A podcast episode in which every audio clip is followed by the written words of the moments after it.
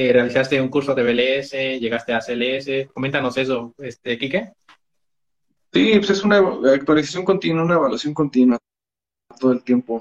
Este, El BLS, el Basic Life Support, es básico, no me lo dice, Y básico no solo en pacientes, eh, perdón, en, personal hospitalario eh, es, algo elemental para cualquier persona de salud.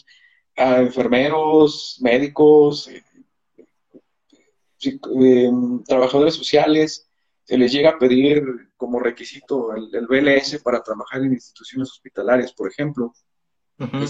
Realizamos, eh, estuve asistiendo por ahí una ACLS en tiempo de universidad, pero por alguna u otra razón no, no, se concluyó, nos lo dejaron por ahí eh, apenas iniciándolo y ya fue como que no lo, no lo retomé después. Ya el, el ACLS, el perfil que se busca con ese con esa certificación ya no va tan de la mano con el fisioterapeuta. El fisioterapeuta ahí prácticamente mucho, mucha cabida por el tipo de fármacos, por el tipo de dosis, por el tipo ya de, de praxis, de, técnicas invasivas que se ocupan, manejos avanzados de vía aérea, manejos de fluidoterapia. Ahí ya no hubo como que tanto, tanto nicho para, para seguirme formando en esa área, pero igual sí, sí, es muy importante. Eh, el ACLS elementales, el soporte avanzado cardiovascular eh, para los pacientes críticos, ¿no? Eh, ya que mencionaste de que es fundamental que no solo personal del área de la salud este, tenga ese curso, ¿no? Del, del BLS, sino cualquier persona, porque hay una campaña, ¿no? De RCP solo con las manos para tener una, un mejor pronóstico de los pacientes que sufren un paro cardiorrespiratorio. ¿Verdad, Quique? Sí, sí, sí, pues ahí, de hecho, el mismo en el MLS te lo, te lo comentan, ¿no? La American Heart Association cada cinco años hace las actualizaciones de, protocolos. De hecho, el año pasado, antepasado, finales del 20, salió la última actualización, de, se le agregó un eslabón más a, la, cadena de supervivencia. Y, sí, efectivamente, o sea, también hay comentarios, hay metodología, hay algoritmos que te dicen cómo trabajar con un paciente con parada cardiorrespiratoria con la, mm, pues que solo con las compresiones, solo con las manos. En caso de que no tengas equipo para poder ventilar o que, pues sí, prácticamente no tengas soporte ventilatorio para poder proveer adecuadamente de ese, de ese gas al paciente, solo con las puras compresiones al menos debe ser suficiente. Eh, eso es interesante, ¿no, Quique? Lo que mencionaste del eslabón que se agregó este, en esta actualización. Ahora ya mandan a readaptación después del, paro cardíaco que sufre el paciente, ¿no? Llegamos a readaptación cardíaca. Sí, claro, claro. Pues, y de hecho lo, menciona, sí lo menciona la AJA. Eh, dentro de ese eslabón eh, comenta acerca de, bueno, principalmente la retroalimentación. La retroalimentación que debe tener el equipo de trabajo eh, al, terminar una maniobra de, resucitación. sí.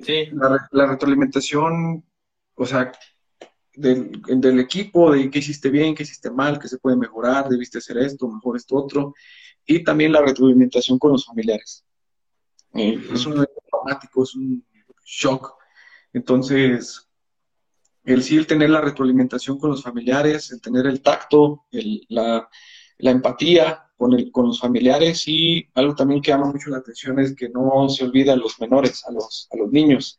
Si les toca presenciar o, o darse cuenta de lo que englobó la situación, igual en su contexto, con sus propias palabras, este, comentarle, explicarle qué fue lo que pasó y eh, ahí es donde también ya se menciona en esa nueva actualización los, los cuidados posparo cardíacos en área crítica y se menciona ya la referencia a la interconsulta a rehabilitación cardíaca desde ahí.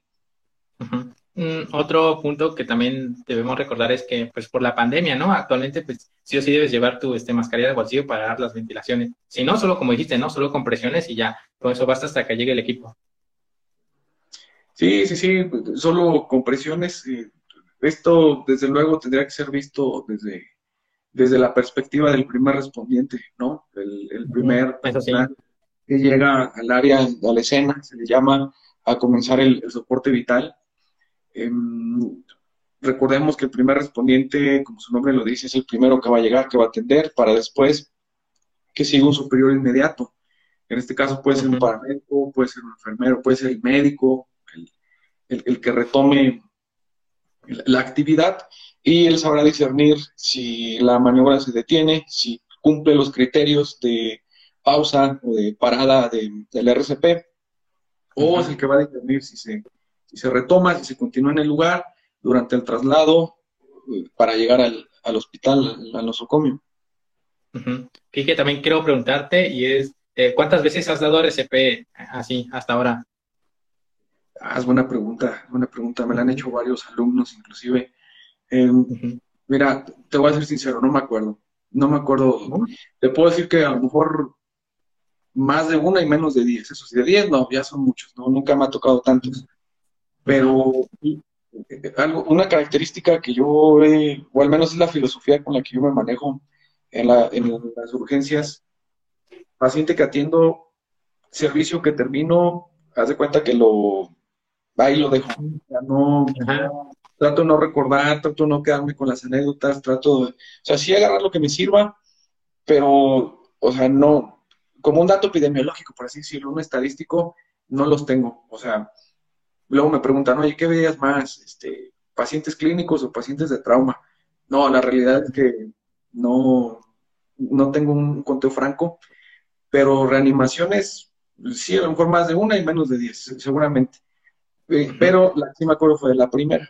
Eso sí, la, primera es la que sí tengo muy, muy presente. Mm, ¿Qué, te puedo decir? Fue, pues fue, fue, de mucha adrenalina, fue de mucha responsabilidad en ese momento, fue de mucha carrera, fue de algo rápido, hazlo bien.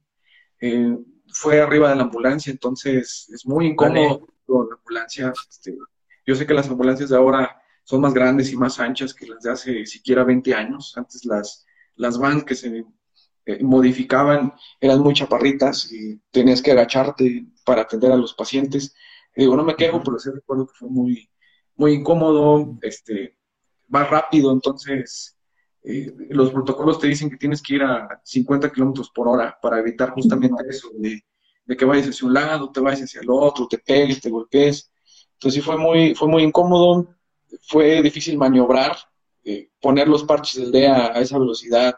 Recuerdo que era una calle, con, una avenida con adoquín, con piedras, entonces imagínate, si de por sí vibra mucho la unidad y con un adoquín que, era cerca para llegar al hospital, pues no, fue muy incómodo en lo que tratabas de quitar los parches de los, las derivaciones, los electrodos de las derivaciones del DEA em, se hacían bolas, se pegaban con el, recubrimiento, el empaque, entonces sí, fue muy, no sé qué adjetivo utilizar, pero se me quedó muy, muy grabado ese procedimiento.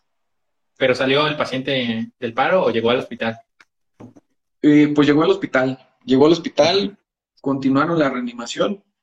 Eh, yo entregué a mi paciente, platiqué las, las, novedades, lo que el manejo que se le dio, cómo la encontré, cómo la estoy entregando, y se quedó en choque. Y ya de ahí no supe más, o sea, no,